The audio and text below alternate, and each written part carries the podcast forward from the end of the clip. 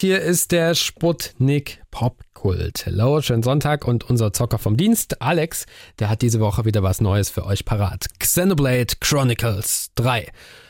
Ja, was ein Name. Ich zocke ja selbst ganz gern auch mal ein bisschen auf meiner Playstation, aber von Xenoblade Chronicles habe ich bisher noch nicht wirklich was gehört. Geschweige denn davon, dass es da auch drei Teile gibt. Aber dafür ist ja unser Gaming-Experte da. Moin Alex. Hey, äh, also wenn du meistens eher Playstation zockst, dann ist es kein Wunder, dass du es noch nicht kennst. Hm. Xenoblade Chronicles ist nämlich eine japanische Rollenspielreihe, die es nur auf Nintendo-Konsolen gibt. Teil 1 kam damals noch auf der Wii raus und mittlerweile sind wir halt bei Teil 3 auf der Switch angekommen. Okay, alles klar. Und muss man da jetzt die alten Teile vorher gespielt haben? Nicht so wirklich. Also ich hatte selber bisher auch keinen großen Kontakt zur Reihe. Ich habe eben immer nur mitbekommen, dass das so absolute Must-Haves sind, wenn man eine Nintendo-Konsole hat und auf RPGs steht.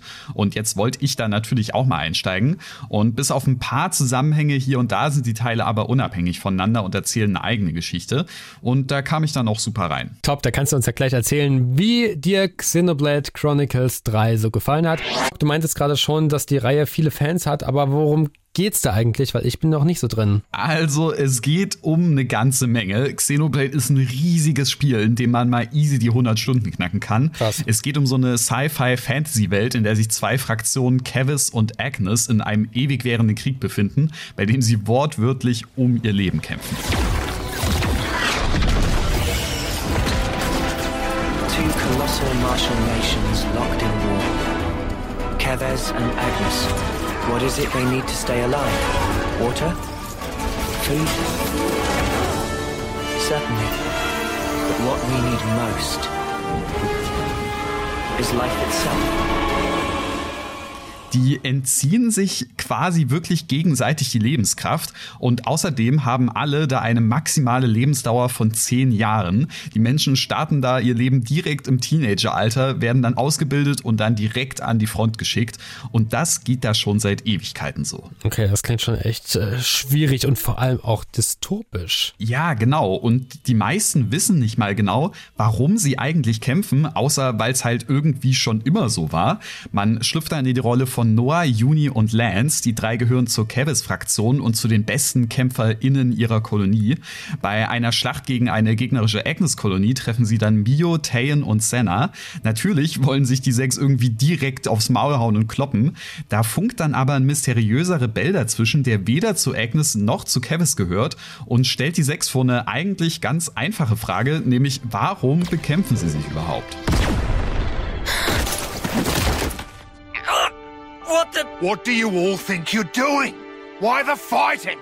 What's this guy saying? Just uh, why? Answer me! What do you mean, why? If I see an enemy, I fight. So don't you interfere! Ugh. Think about your real target. Er erzählt ihnen dann außerdem von einem echten Feind, der im Hintergrund agiert und wohl für die ganze Kriegstreiberei verantwortlich ist.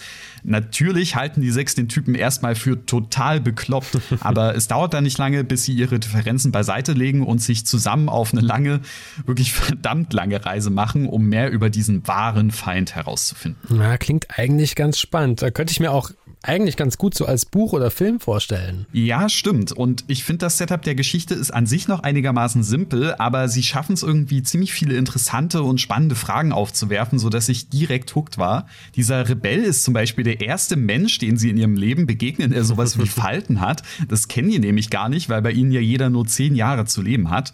Aber fast noch wichtiger als die eigentliche Geschichte waren für mich die Charaktere, wie sich die zwei Gruppen am Anfang gar nicht ausstehen können und dann nach und nach Freunde werden, war irgendwie total schön. Und dadurch, dass sich das Spiel wirklich auch viel Zeit für die Geschichte nimmt, hatte ich echt das Gefühl, die sechs richtig gut kennenzulernen. Noah ist zum Beispiel der empathische, Lance ist der Hitzkopf, Tayen der Stratege und so weiter.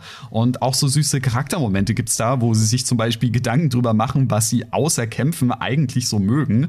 Oder wenn sie zum ersten Mal ihre Uniform ablegen und sich Gedanken über Mode machen. Ooh, you know, I might be able to rock this jacket. Fashion and utility. Maybe I'll go for this one. I like the colors.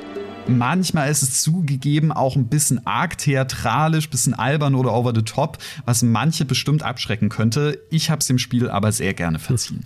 Ja, klingt doch ganz gut, aber lass gleich noch mal über das Gameplay reden. Das ist ja auch nicht ganz unwichtig. Alex, du meintest gerade schon, dass das Spiel echt lang ist und sich auch sehr viel Zeit für die Story nimmt. Aber wie sieht's denn beim Thema Gameplay aus? Das ist ja auch wichtig. Kann ich mir das so Open World vorstellen? Keine Ahnung, wie GTA, Assassin's Creed oder so? Also so ein bisschen schon, aber so ganz Open, Open World ist es dann doch nicht. Mhm. Der Kontinent, auf dem das Ganze spielt, ist in mehrere getrennte Gebiete unterteilt, aber die sind dann trotzdem noch sehr, sehr groß und weitläufig, sodass das nicht wirklich stört.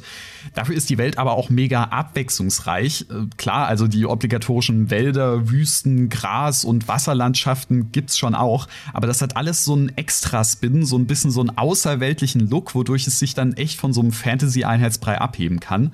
Auch die Monster und Tiere, die da umherstreifen, sind teilweise echt super freaky und an vielen Orten hätte ich auch direkt gerne Urlaub gemacht. An der Stelle finde ich es auch echt wirklich, wirklich beeindruckend, wie viel die EntwicklerInnen da aus der Switch noch rausgeholt haben. Klar, das Ganze kann jetzt nicht mit Next-Gen-Grafik mithalten, aber trotzdem Hut ab. Aber vielleicht doch ein bisschen was für einen virtuellen Urlaub. Aber ich nehme an, neben den Landschaften und Erkunden äh, wird auch gekämpft, oder? Ja, klar. Also das darf natürlich in einem RPG auch nicht fehlen. Und hier wird es dann auch zugegebenermaßen ganz schön komplex. Man ist nämlich immer mit der ganzen Gruppe unterwegs und kann dann auch die ganze Zeit zwischen den Mitgliedern hin und her switchen. Und alle haben da ihre eigene Rolle im Kampf. Verteidiger halten zum Beispiel sehr viel aus und lenken deswegen die Aufmerksamkeit der Gegner auf sich. Angreifer hingegen machen sehr viel Schaden, aber können dafür auch weniger einstecken. Und die Heiler sorgen dafür, dass halt niemand abkratzt. Den meisten Rollenspielfans dürfte dieses Prinzip auch schon bekannt vorkommen. Here we go, guys. Let's give them the usual, Noah. Why, over here. knew you had an Break! Hey, Die normalen Standardangriffe machen die Charaktere die ganze Zeit automatisch und man selber konzentriert sich dann voll drauf, wie, wann und wo man die Special Moves auslöst. Manche von denen sind zum Beispiel stärker, wenn man von hinten oder von der Seite angreift. Wieder andere lösen im Zusammenspiel mit anderen Charakteren dann irgendwelche Kombos aus und wieder andere geben besondere Bonuseffekte. Also doch ein bisschen was eher für Leute, die lieber taktisch spielen, statt ja, hirnlos drauf loszukloppen. Ja, auf jeden Fall. Und da habe ich noch gar nicht mal angefangen, von Angriffsketten und Fusionstechniken zu reden. Juwelen schmieden, Klassenleveln, Essen mhm. kochen, mhm. Meistertalente und, und, und. Also da gibt's echt eine ganze, ganze Menge Holz und man kann wirklich, wirklich tief reingehen. Das wäre jetzt vielleicht auch noch so ein Kritikpunkt. Am Anfang hat man vielleicht ein bisschen zu wenig zu tun und später wird's dann aber fast schon ein bisschen überkompliziert.